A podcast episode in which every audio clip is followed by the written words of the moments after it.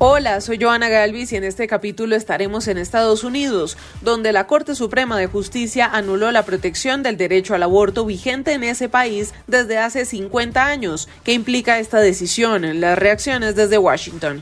Y es que muchas cosas han pasado esta semana en Estados Unidos al mismo tiempo. También hubo quinta audiencia sobre el asalto al Capitolio y hay varias decisiones sobre el tema de las armas.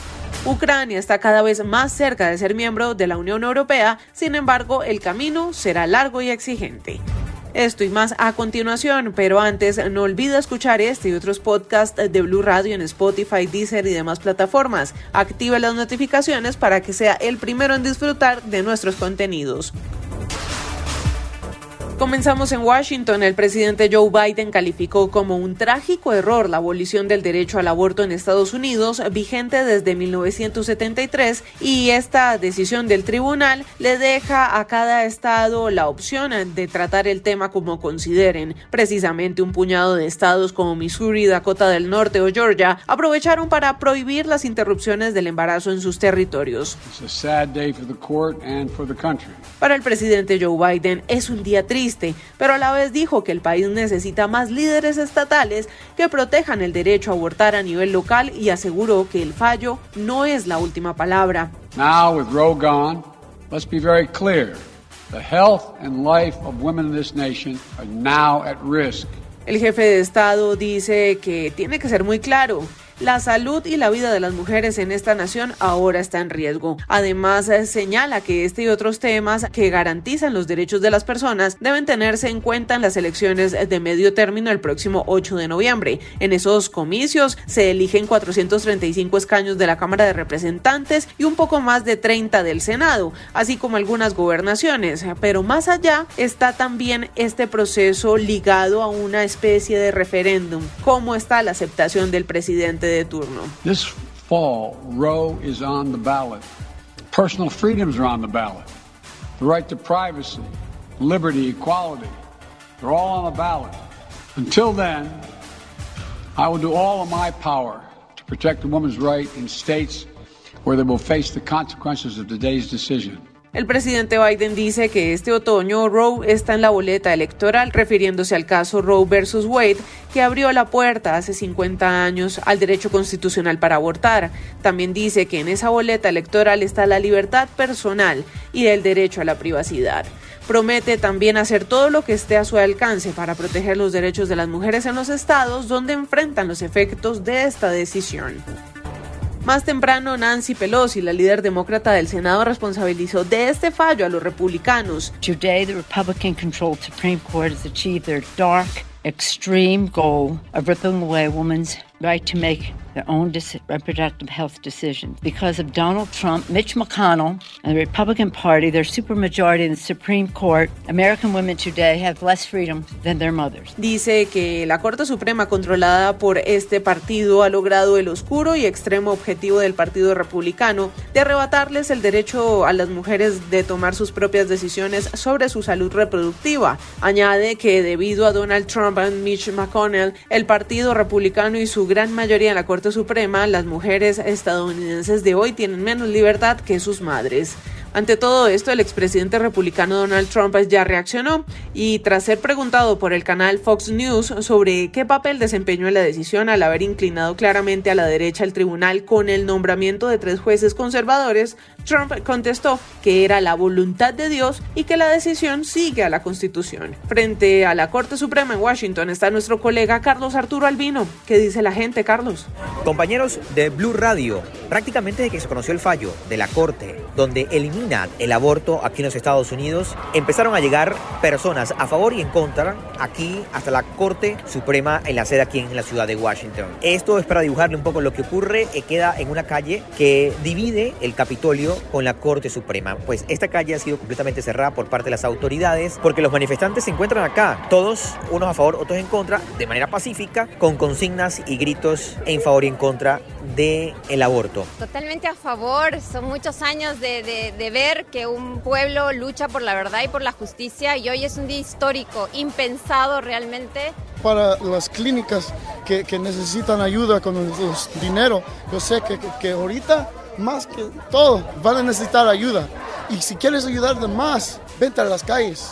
Chicago, Dallas, Filadelfia, vente a la calle, gritar, enseñar todo lo demás que estás enojado por esto. Hemos conversado con una de las mujeres que ha llegado hasta acá, que se siente muy conmocionada, muy dolida por lo que ha ocurrido. Lo que me duele más es que las personas que tienen menos recursos, aquellas familias por las que por causa de pobreza o por falta de salud médica, son a ellos que estamos impactando más que a nadie más. Esos niños que pueden ser criados en familias donde no tienen los recursos necesarios, por hecho de que no, no podemos dejar que las familias entre ellos mismos hagan la decisión. Seguimos informando desde la ciudad de Washington. Carlos Arturo Albino, Blue Radio. Gracias Carlos Arturo y las reacciones a esta decisión también se dieron desde diferentes partes del mundo. La Pontificia Academia para la Vida afirmó que la decisión del Tribunal Supremo de Estados Unidos es una cuestión que interpela al mundo entero y que es necesario reabrir un debate sobre la protección de la vida en una sociedad.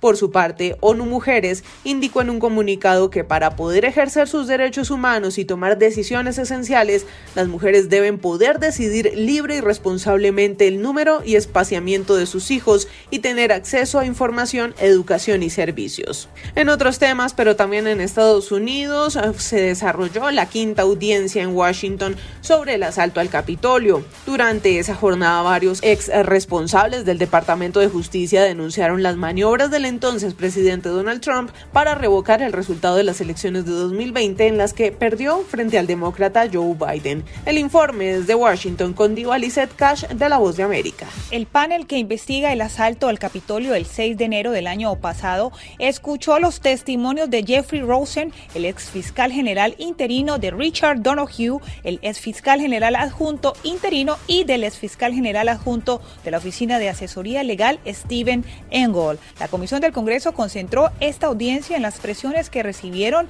estos funcionarios a pesar de que el expresidente y sus aliados sabían que habían perdido las elecciones. De acuerdo al panel, el exmandatario presionó sin éxito a los funcionarios del departamento para que declararan falsamente que hubo un fraude generalizado en las elecciones. También intentó sin éxito enviar cartas falsas a funcionarios estatales para subvertir los resultados electorales y finalmente trató de reemplazar al fiscal general interino, quien se había negado a seguir sus planes. Según el informe, Trump finalmente se retractó después de que los funcionarios de la agencia amenazaron con renuncias masivas, pero el comité presentó presentó sus acciones como un hilo fundamental en un esfuerzo de múltiples niveles del expresidente y sus asesores para subvertir las elecciones. Desde Washington, Diva Cash, de La Voz de América para Blue Radio. Gracias, Diva Y Ucrania está cada vez más cerca de ser miembro de la Unión Europea. Sin embargo, el camino será largo y exigente.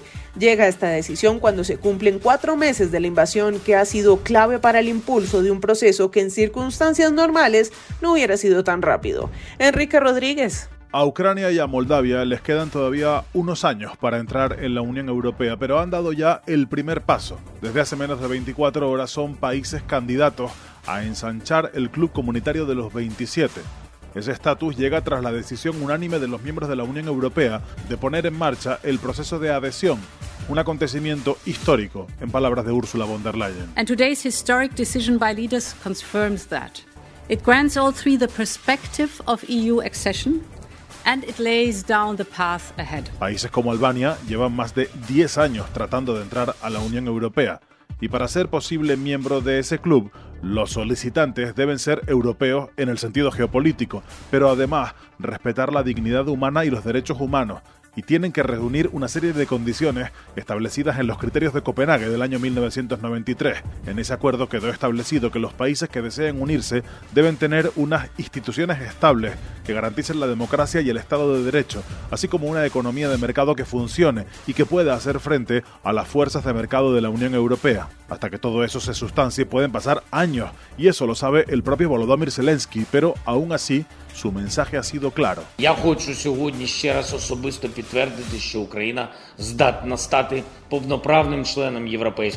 Ucrania está lista para ingresar a la Unión Europea y en lo sucesivo, porque la política también son gestos, la bandera de la Unión ondeará en los territorios ucranianos. Muy bien, Enrique, y aunque este recorrido por el mundo se detiene por el momento, no olvide escuchar este y otros podcasts de Blue Radio en Spotify, Deezer y demás plataformas. Active las notificaciones para que disfrute de nuestros contenidos en cualquier lugar y momento del día.